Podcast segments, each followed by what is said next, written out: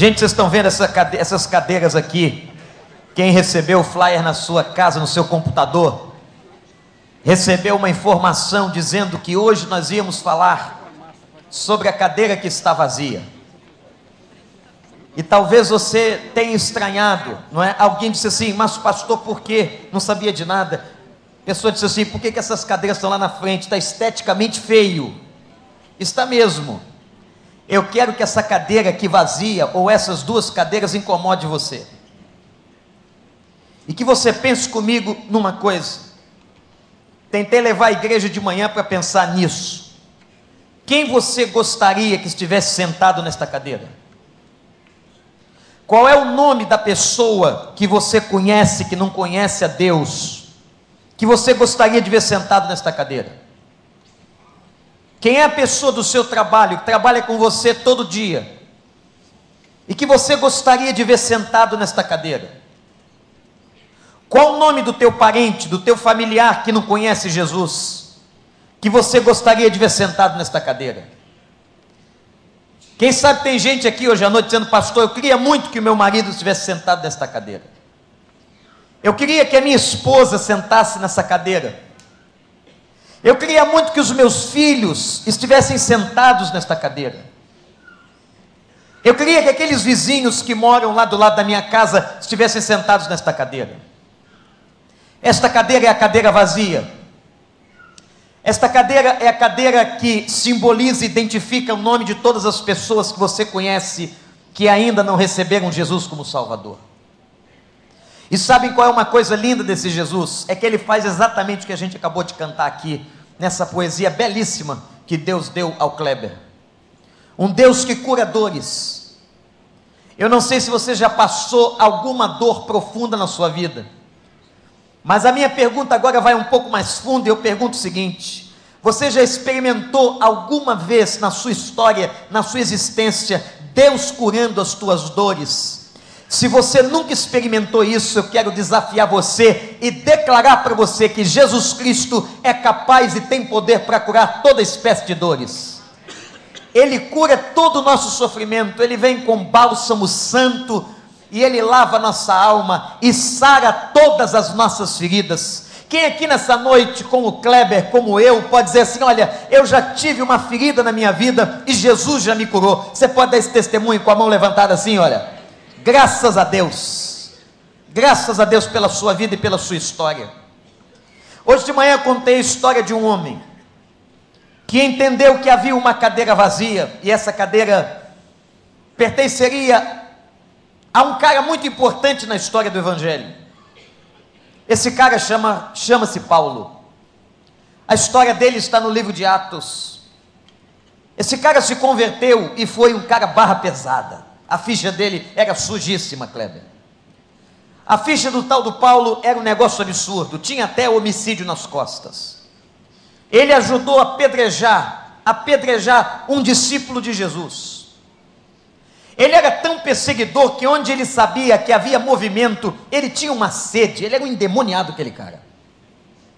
Quando ele sabia que tinha crente reunido, ele ficava com uma gana, isso é coisa do demônio. E ele dizia: Eu vou destruir esses caras. Ele era um fariseu famoso, importante, que estudara aos pés de um grande mestre de Israel chamado Gamaliel. O cara sabia tudo de Velho Testamento. E ele então saía perseguindo todo mundo por aí, até que um dia ele estava indo para a Síria. E no caminho da cidade de Damasco veio uma luz do céu para converter um cara desse, só Jesus. Só Jesus. Às vezes não adianta ir ninguém. Não adianta aparecer pastor e missionário, tem que aparecer o próprio Jesus. Parece com essas histórias que estão acontecendo lá no Oriente Médio. Tem cara tão difícil, tão arraigado no islamismo, que é Jesus que aparece de noite. O nome de Jesus no Alcorão é Issa, e os árabes estão testemunhando assim, gente: olha, isso está aparecendo na aldeia tal, na vila tal. Jesus Cristo próprio está se manifestando a vida de muitas pessoas, ele mesmo se apresentando, como um dia ele se apresentou a Paulo no caminho de Damasco. Você acredita nisso? Glorifique o nome de Deus. Tem gente no mundo árabe que está dizendo: Jesus apareceu para mim essa noite, ele mandou que eu procurasse um pastor. E eu contei aqui no outro dia de um pastor que recebeu um grupo, uma vila inteira na sua igreja, e todos haviam recebido nas suas casas o mesmo sonho. E no sonho, Jesus dizia a eles: vá à casa do pastor e ele vai lhe contar todo o segredo do Evangelho. E foi isso que aconteceu. Deus está fazendo essas coisas. E quando Deus apareceu no caminho de Damasco para esse cara chamado Saulo de Tarso, esse homem inteligente, intelectual, é muito esperto, perseguidor de crente, a coisa ficou feia. Jesus perguntou para ele: Por que, que você me persegue? Por que, que você persegue a minha igreja? Por que, que você maltrata os crentes? Por que, que você faz isso? Por quê? Ele ficou cego, entendeu a palavra, e por um tempo de cegueira, Jesus lhe mostrou a salvação. Agora ele vai para a igreja. Quem é que vai acreditar num cara desse? Se entrar um matador de crente aqui hoje. Se você soubesse que o Zé das Couve é o maior matador de crente do recreio. Zé das Couve acaba de aparecer, a recepção me avisa, pastor Wander, o Zé parou o carro aí fora. Isso está com, com uma capa preta, ninguém sabe se tem pistola debaixo dela. E eu diria aqui da frente para vocês com muita honestidade, gente, o Zé das Couve está aí, acabou de chegar, recepção avisou, e ele tem um esporte muito diferente, ele mata crente. Você continuaria sentado aí? Você se levantaria para botar a mão na cabeça do Zé das Couves? Dizendo, Zé, eu proclamo a tua libertação em nome de Jesus? Eu acho que seria meio difícil, tu queria dar no pé. E a igreja fechou a porta para o cara. Esse cara não é crente, é mentira desse cara. Esse cara se converteu, coisa nenhuma. Não tem gente assim? Não tem gente assim? Eu vou contar uma coisa aqui para vocês, mas eu queria pedir um, algo que vocês não contassem para ninguém. Eu fui um adolescente muito tranquilo. Eu e meu irmão, e a gente tinha uma turma, era barra pesada. No dia que nós aceitamos a Jesus, vizinho foi lá em casa. Vizinho foi lá em casa, já tinha passado um tempinho, e ele, com muito cuidado, perguntou à mamãe assim: Eles estão doentes? Minha mãe, não. Por que, que o senhor está perguntando isso? Eles estão tão diferentes. Minha mãe não sabia, mas meu irmão tinha caído na casa dessa vizinha. Ele tinha entrado na casa dela pelo telhado. Sabe como é que ele entrou pelo telhado e foi aparecer na mesa de centro? Era telha de amianto sem laje. Ele foi zoar em cima do telhado da mulher, a telha vazou, o cara vendo televisão, lá cai meu irmão do céu em cima da mesa de centro, se encheu de vidro. Minha mãe ficou tirando um mês vidro dele. O vidro expelia de toda parte do corpo. Pra você ver como é que a gente era uma turma joia. Mas Jesus resgata esse tipo de coisa. Tem gente que não acredita. E aquele cara ficou desconfiado um tempão. E um dia ele passou por mim e disse assim: Tu não é crente nada, né? Fala a verdade, qual é a tua? Olha, cara, tu nunca mexe com um baixinho assim que tu não conhece que tem baixinho por aí invocado, Kleber. E na quinta vez que ele perguntou, eu disse um negócio para ele, disse, olha só, cara. Só com esse e a sua cara tu imagina, né? O cara deu uma assustada, eu disse, olha só, eu sou crente. E se você não entendeu ainda, eu vou te dar uma coça. Coça é um termo antigo, para quem não sabe, é quando o pai batia no filho, diz, eu vou te dar uma coça. Mas muita gente não acreditou na minha conversão, tem muita gente que não acredita na conversão de alguém. No início é uma desconfiança danada. Como é que pode aquele cara aloprado, endemoniado, perseguidor se converter? Foi isso que fizeram com Paulo. Bota ele para fora da igreja. Zé das Couve não tem lugar aqui. Aparece um cara chamado Barnabé. A Bíblia diz assim: olha a síntese da vida de Barnabé. Homem bom, cheio do Espírito Santo e de fé. Você quer coisa melhor? Já pensou quando você morrer, está lá no cemitério, seu nome? Sua lápide, mulher boa, homem bom, cheio do Espírito Santo e de fé. Você quer coisa melhor? Do que uma identificação dessa? Essa era a biografia bíblica de Barnabé. E Barnabé foi receber o tal do cara. Acreditou nele. Barnabé investiu na vida dele. Investiu tempo. Entendeu que a cadeira vazia que estava diante dele agora era de Paulo. E não sabia Barnabé que aquele tal de Saulo, que agora era Paulo, seria o maior missionário da história da igreja. que aquele cara escreveria 13 cartas, que é a base doutrinária do Novo Testamento, que aquele cara faria as maiores viagens missionárias e mais impactantes da história da igreja. E tudo isso aconteceu, irmãos, porque um homem chamado Barnabé, que não é um dos mais expressivos do Novo Testamento, era um homem simples, um helenista, um grego, da ilha de Chipre. É ele que vai dar atenção ao Paulo e vai forjar aquele cara. Um dia Barnabé é chamado para ajudar a igreja de Antioquia e ele se lembra: tem um cara chamado Paulo que eu ajudei a discipular, eu vou trazer ele para que ele frutifique. Ele vai para a igreja de Antioquia e passam os dois, Atos capítulo 11, um ano ensinando aquela igreja os fundamentos do Evangelho. Agora veja o que é a fé. Agora é Paulo. Paulo que precisava frutificar. Paulo tinha sido discipulado, recebeu o Evangelho, foi introduzido na igreja, abençoado por Barnabé, agora ele conhece um casal. Atos capítulo 18, se você tem uma Bíblia, você vai encontrar nos quatro primeiros versículos do capítulo 18,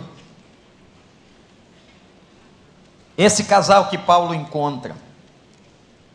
Barnabé discipula Paulo e Paulo agora vai fazer o seguinte: ele sai de Atenas e vai para Corinto, Atos 18, 1 encontra um judeu chamado Áquila, natural de Ponto, que havia chegado recentemente da Itália com Priscila, sua mulher, pois Cláudio havia ordenado que todos os judeus saíssem de Roma. Paulo foi vê-los, e uma vez que tinham a mesma profissão, ficou morando e trabalhando com eles, pois eram fabricantes de tendas, e todos os sábados ele debatia na sinagoga e convencia os judeus e os gregos sobre o Evangelho. Eu queria que você agora olhasse um pouquinho comigo sobre a vida desse casal. Talvez você nunca tenha prestado atenção nessa dupla. A gente lê a Bíblia e a Bíblia é rica nos seus detalhes, a beleza da Bíblia está exatamente na profundidade dos detalhes. E talvez você nunca tenha percebido a presença deste casal. E meus irmãos, está acontecendo uma coisa muito grave com esse casal. E quando Paulo os encontra, eles estão sofridos, estão sofrendo. E agora Paulo deve ter se lembrado de Barnabé. Porque um dia Barnabé o colocou na cadeira vazia. Um dia Paulo sentou na cadeira vazia e ouviu o Evangelho. Quando você lê o Novo Testamento, preste atenção no que eu vou dizer aqui. Você pensa que no livro de Atos as coisas aconteceram encadeadamente. Entre a conversão de Paulo no caminho de Damasco, gente, e a primeira viagem missionária que Paulo fez, passaram 13 anos. E você vai perguntar por quê, pastor? Porque Deus não podia enviar um homem para a obra missionária sem que esse homem estivesse preparado. Entre a conversão de Paulo no caminho de Damasco até ele embarcar com Barnabé para a primeira viagem missionária naquele navio, levou 13 anos 13 anos de preparação. E Paulo sabia que alguém um dia o colocou sentado na cadeira vazia. E esse alguém foi Barnabé, e Barnabé ministrou na vida de Paulo. Agora, Paulo, Paulo sabendo do que Deus fez com ele, sabendo que Deus cuidara da vida dele de maneira muito especial através de Barnabé. Paulo agora encontra esse casal, e vejam, irmãos, que detalhe interessante do texto. O que é que aproxima Paulo do casal Priscila e Áquila? A profissão. O que vai aproximar uma pessoa da outra são algumas identificações. É assim que nasce uma amizade. E tanto Priscila e Áquila quanto Paulo faziam a mesma coisa. Eles eram fazedores de tendas. Eram umas tendas de couro usadas com couro de cabra que se colocava nos desertos da Judéia. Era como se eles fossem construtores de casas pequenas, de casas pré-moldadas, mais ou menos isso. E eu imagino eles se encontrando, como a gente encontra alguém que nunca viu, nunca conheceu, e essa pessoa começa a falar e diz assim de repente: Eu trabalho com isso, eu moro neste lugar, e você começa a se identificar com aquela pessoa, porque diz assim: Eu também trabalho com isso é um lojista que encontra o outro, é um advogado que encontra o outro, é um psicólogo que encontra o outro, é um músico que encontra o outro, e aí começa a nascer um assunto, a nascer uma empatia, uma identificação, e a gente começa a conversar e as coisas vão evoluindo. É assim que nasce uma amizade. Olha, a Amanda não está aqui, ela está fora, foi lá nos Estados Unidos e vou contar para vocês aqui um negócio, nunca contei. Quando a gente se conheceu, o que fez a ponte foi a nossa identificação como psicólogos. Ela estava numa aula da escola bíblica da igreja. E era uma aula de novos para novos convertidos. E ela fez uma pergunta e eu disse assim para ela depois: Você é médica? porque era uma pergunta que envolvia neurociência. Ela disse: Não, eu sou psicóloga. psicóloga. Eu disse: Mas você estudou aonde? Ela estava fazendo mestrado exatamente com os mesmos professores que eu havia feito. E aí, gente, começou uma empatia, uma identificação, uma ponte. E o resto da história você já sabe. Começa às vezes com uma coisa pequena. Como é que Deus nos dá oportunidade? De você que está sentindo uma dor, sentar com alguém que está sentindo a mesma dor. De uma mulher que passou por um câncer e sentar do lado de uma mulher que está com câncer. De uma pessoa, como eu já vi aqui na igreja, que perdeu o seu filho e senta do lado de uma mulher que acabara de perder o seu filho identificação, empatia. Às vezes, dois profissionais falando a mesma linguagem são portas, são atalhos que Deus nos dá para que nós cheguemos ao coração.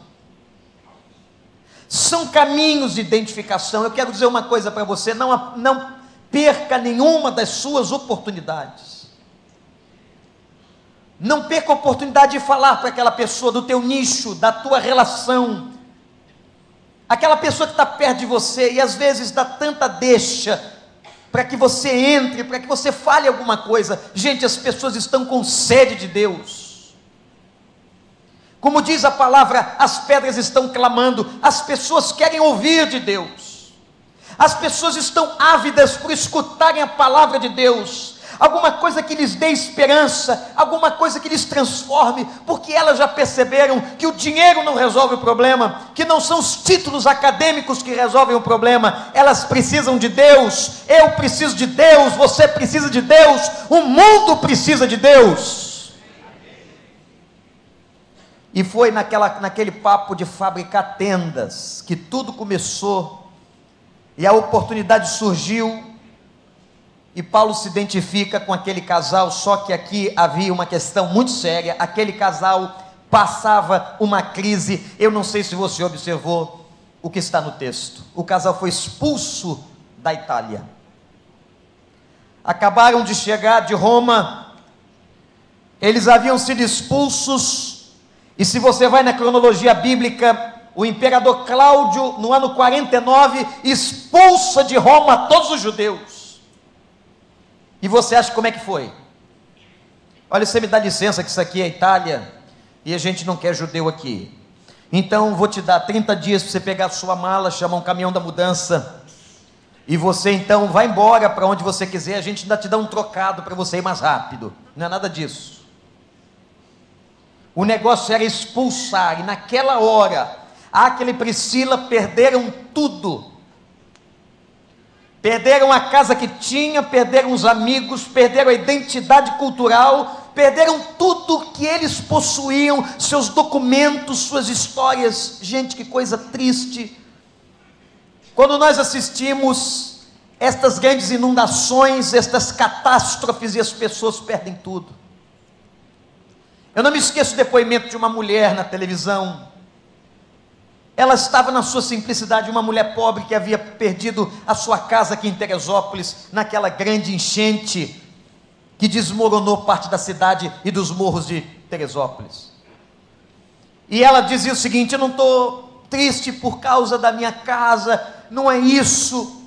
Eu não estou triste por causa dos meus móveis, eu não estou triste por causa dos objetos que nossa família comprou com tanto sacrifício, eu estou triste por causa dos nossos retratos. Todas as fotos dos meus filhos, eu já os perdi, e eu não tenho uma foto deles. E ela disse, chorando para o jornalista assim: Moço, eu perdi a minha história. Eu perdi a minha história. Quando Aquile e Priscila são expulsos de Roma, eles perderam a história deles. Saem de lá corridos, expulsos pelo imperador, e não só expulsos, mas humilhados imediatamente afastados, deixando para trás todas as coisas. E foi nesse caminho do sofrimento de Áquila e Priscila que certamente Deus começou a trabalhar. Eu quero que você olhe para mim aqui, eu quero dizer uma coisa para você. Como o caminho do sofrimento se transforma num lugar propício para a bênção de Deus como é que a gente, no sofrimento, na dor, consegue perceber com muito mais facilidade que Deus está querendo falar com a gente. É no caminho do sofrimento e da dor que a gente se quebranta. É no caminho do sofrimento e da dor que a gente se humilha. É no caminho do sofrimento e da dor que a gente tira a capa da arrogância e que a gente pede ajuda. É no caminho da dor e do sofrimento que a gente clama, levanta a mão para o céu e diz assim: ó oh Deus, se tu existes, se tudo estivesse bem, você não clamaria. Se tudo estivesse em ordem, você não proclamaria o nome de Deus. Se tudo estivesse tranquilo, você não o buscaria. Mas que bênção é o caminho da dor, que bênção é o caminho do sofrimento, porque ele, de alguma forma, nos empurra e nos leva até a presença de Deus, e nós temos a oportunidade de gritar e dizer: Deus, se tu existes, se o Senhor é real, apresenta-te a mim. Quantos testemunhos eu já ouvi nesta igreja de gente que na hora da dor, no caminho da dor, levantou a sua voz e gritou: Pai, se apresenta. Se o que o pastor está dizendo é verdade, se apresenta. Quantos casais já levantaram suas vozes para clamar sobre suas dores? Quem sabe tem aqui hoje à noite, eu não sei, também não preciso saber mas é possível que haja algum casal aqui, como Aquile e Priscila, que talvez esteja no caminho da dor. Talvez uma mulher machucada aqui. Uma mulher que foi ferida na sua estima, pisada na sua moral. Uma mulher que sofreu abusos emocionais. Quem sabe um homem que está aqui, traído, no caminho da dor, como Aquile Priscila, precisando da graça, dizendo a Deus: se o Senhor existe, se revela. Eu não aguento mais. Eu não aguento mais essa falta de paz na minha casa. Eu não aguento mais as brigas. Eu não aguento mais ser pisada na minha estima. Eu não aguento mais sofrer violência como o caminho da dor nos leva para um lugar melhor. Quando a gente encontra a graça de Deus. e Aquila e Priscila conheceram o caminho da dor e foram parar nas mãos de Paulo. E no versículo 3, sabe o que aconteceu? Gente, que coisa linda. Paulo vai morar na casa deles. Deus é, como não sei quem foi que disse aqui, Deus é um fofo, não é? Foi você, Jorge? É Daniel. Deus às vezes faz coisas que surpreende a gente. Deus amava tanto aquele casal que colocou Paulo na casa deles. Eu quero dizer para você que você possa abrir a porta da tua casa para os anjos e que você a feche para os demônios em nome de Jesus. Tem muita gente do demônio que bate na porta da tua casa. Tem muita gente do demônio que quer entrar na tua casa para estimular a você destruir teu casamento. Tem muita gente do demônio que entra na tua casa para desestimular você sobre os teus filhos. Tem muita gente que bate na porta da tua casa para aconselhar teus filhos ao mal. Tem muita gente que quer se relacionar com você, mas que não te acrescenta coisa nenhuma. Para essas pessoas, em nome de Jesus, vamos fechar as portas e vamos dizer o seguinte: você não é bem-vindo aqui na minha casa, nem os demônios que você traz. A minha casa é de Jesus e eu abro para as pessoas que são de Deus. Abre as tuas portas para aqueles que abençoam, para aqueles que edificam. Abre as tuas portas para aqueles que querem conhecer esse Deus com sinceridade e não para aquela gente falsa que só quer pisar em você e levar a coisa do mal. E foi morar Paulo na casa do casal Aquila e Priscila. O que, que isso significa? Eu não sei se você já teve alguém morando na tua casa. Olha, só não vale agora lembrar da sogra, tá? Porque a sogra, eu já disse aqui, a sogra é uma bênção necessária. Mas imagina uma pessoa morando na tua casa você perde um pouquinho da tua intimidade. Você de repente não pode ir para a sala com aquela roupa que você ia, não é? Mas é interessante que lá na nossa casa é lugar de intimidade. O que, que deve ter acontecido na casa de Aquila e Priscila? Eles começaram a ver a vida de Paulo. E Paulo não apenas, pastor Tiago, pregava para eles, mas Paulo vivia com eles. Isso é discipulado. Discipulado é vida na vida. Discipulado é quando alguém entra na sua vida com a palavra de Deus, mas não com a palavra de Deus nesta Bíblia aberta. Não, não é isso que eu estou dizendo é quando alguém entra na tua vida com a palavra de Deus na vida dele. E ele começa a viver, e ele começa a testemunhar. Ele começa a orar por você, ele começa a ser bênção na tua vida. Ele começa a telefonar para você se importar contigo. Ele começa a ministrar graça na tua vida. Foi isso que Paulo começou a fazer com Aquila e Priscila. Ele não apenas pregava para eles, mas ele pôde viver o evangelho com eles. A coisa mais difícil hoje, gente, não é pessoas na igreja. Não, não é. A coisa mais difícil não é encontrar uma pessoa no hall de membros. A coisa mais difícil é encontrar alguém de bom testemunho. A coisa mais difícil é encontrar uma pessoa que diz eu sou crente e ele ter palavra. Uma pessoa que diz eu sou crente e vive como tal. Como diz o apóstolo, vivam de maneira digna da vocação para a qual foste chamados. A coisa mais difícil hoje não é encontrar alguém com a Bíblia na mão, mas é encontrar alguém que vive a Bíblia a coisa mais difícil é encontrar uma pessoa que a palavra de Deus está nos lábios. A coisa mais difícil é encontrar alguém que reativamente reage como Jesus, pensa como Jesus. E eu quero dizer a você que aquela pessoa que você gostaria de ganhar e de levar ao Evangelho, o que você vai mais poder fazer para impactá-la é viver este Evangelho.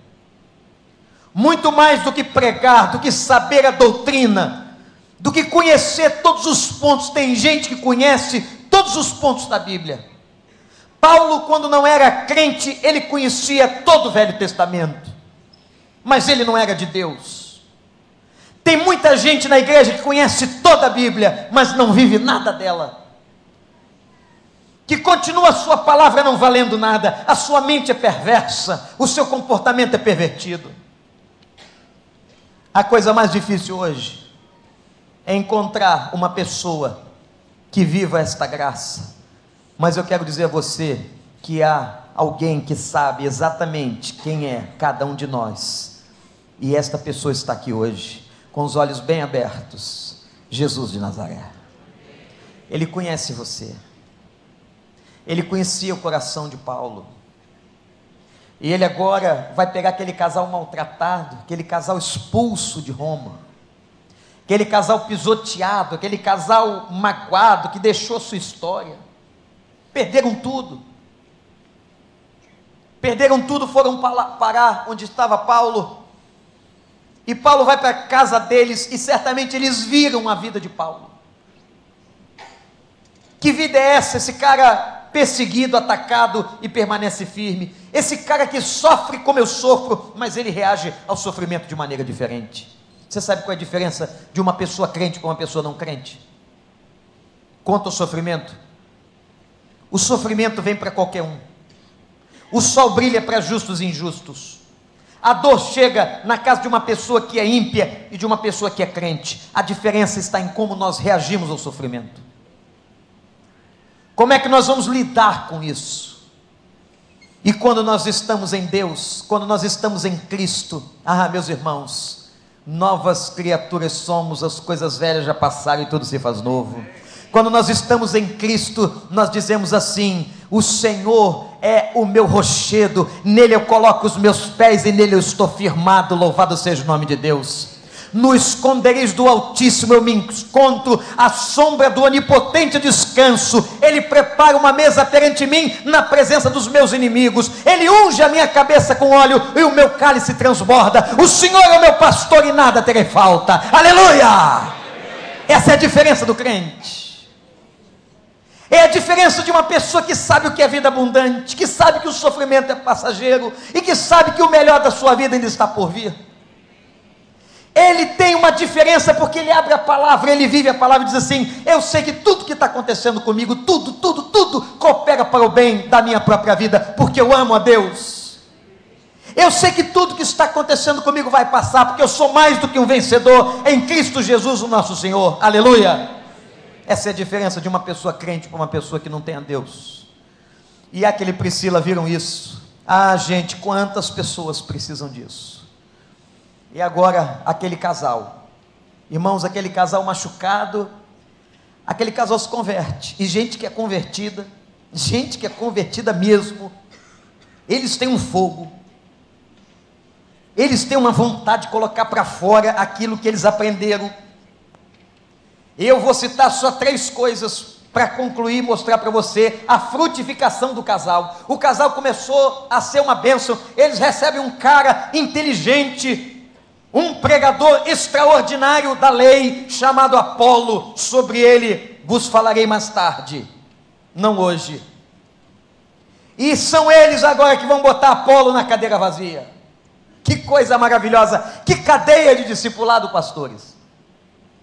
Barnabé colocou Paulo, Paulo colocou Aquile Priscila, e agora Aquile e Priscila vão colocar Apolo na cadeira vazia. Isso é discipulado. É um ganhando o outro, é um contando para o outro. Você não pode ficar com você essa bênção que você trouxe ou que você tem na sua vida, que é Jesus de Nazaré. Você tem que contar, você tem que abrir a boca, você tem que transmitir, você tem que glorificar, você tem que dizer para todo mundo. Alguém uma vez perguntou a uma pessoa se você soubesse a cura de todo tipo de câncer, o que você faria agora? Ah, gente, eu pegaria o carro aqui, eu deixaria vocês, eu pegaria o carro, eu ia lá para o INCA, para o Instituto Nacional do Câncer, e eu diria, doutor, eu acabei de descobrir, Deus me disse, está aqui a cura, cura todas essas pessoas. E nós temos a cura da alma das pessoas, nós temos Jesus dentro de nós, nós temos que sair daqui e contar para todo mundo. Nós não podemos deter este evangelho em nós, mas nós temos que explodir em alegria para a glória do Senhor. Para a glória do Senhor. Você não pode deter em você, e Priscila e Aquila não se contiveram, eles colocaram agora Apolo na cadeira. Barnabé colocou Paulo, Paulo colocou Aquila e Priscila, e agora eles colocam Apolo. Lá em Romanos 16, ainda falando do casal, que coisa linda é a Bíblia. Paulo diz assim, Romanos 16, verso 3, ele diz: E Aquila e Priscila são meus cooperadores do Evangelho. Ah, gente de trabalho, gente que ajuda, é desse tipo de gente que Deus está procurando, gente que coopera não gente que divide, não gente que critica, não gente que pisa, não gente que destrói, mas o que o Senhor está precisando são cooperadores. Você pode ser cooperador de Deus. E o terceiro exemplo dessa frutificação na vida do casal é porque 1 Coríntios 16, 19, guarda aí. 1 Coríntios 16, 19 diz que havia uma igreja na casa de Áquila e Priscila. Louvado seja o Senhor. Era um PG grandão, já tinha virado igreja. Era uma coisa fantástica. Eles abriram a casa. Deus deu uma casa nova, gente. Perceberam? Vocês perceberam isso? Agora havia uma casa nova na jogada. Eles foram expulsos lá de Roma, mas Deus sempre restitui os seus filhos com graça. Se alguém te tirou alguma coisa, se você perdeu alguma coisa, mas é filho do Altíssimo, o Senhor vai te restituir. O Senhor vai te restituir. E agora o texto diz que eles não podiam se conter, abriram a casa e tem uma igreja, uma igreja na casa de Áquila e de Priscila. Irmãos, Deus muda a história de uma família. Deus mudou a história desse casal. Deus pode mudar a história dessa pessoa que você quer que sente nessa cadeira. Eu queria que você olhasse para mim aqui, olha. Lembra Lembra de alguém? Lembra do nome de uma pessoa que não conhece a Deus, que você gostaria que sentasse aqui? Na cadeira do discipulado, na cadeira da conversão. Olha para esse simbolismo, isso aqui é um simbolismo, e lê o nome de alguém, vê a face de alguém aqui. E como eu disse hoje pela manhã, essa pessoa que você está vendo aqui, essa face que você está contemplando, esse nome que você está lendo, está morrendo sem Cristo, indo para o inferno e cheio de dor. Mas não se esqueça de uma coisa: se você quer colocar alguém sentado aqui, você tem que ter sentado aqui. Você tem que ter se submetido a esse discipulado. E você tem que ter passado essa experiência. Você que veio aqui hoje, talvez dizendo assim, pastor, eu queria tanto, mas eu preciso que Deus cuide de mim. Eu sei que tem gente com dor aqui, com dor, dor no coração dor numa crise. Quem sabe você está no, no caminho do sofrimento, como estiveram aquele Priscila. E eu quero dizer para você que o Senhor, o Deus que nós cremos que está aqui hoje, é o mesmo Deus que estava na casa daquele casal. É o mesmo Deus que apareceu em Damasco. Deus que apareceu em Damasco vai aparecer agora para você na rua Helena Manela 101, face a face. e dizer para você: eu posso mudar a tua história como mudei daquele casal. Eu posso transformar todo o teu sofrimento e a tua casa não ser mais uma casa de dor, você não ser mais parte de um casal expulso, mas a tua casa ser casa de oração do Senhor. Eu quero fazer uma igreja na tua casa. Eu quero fazer da tua vida um altar.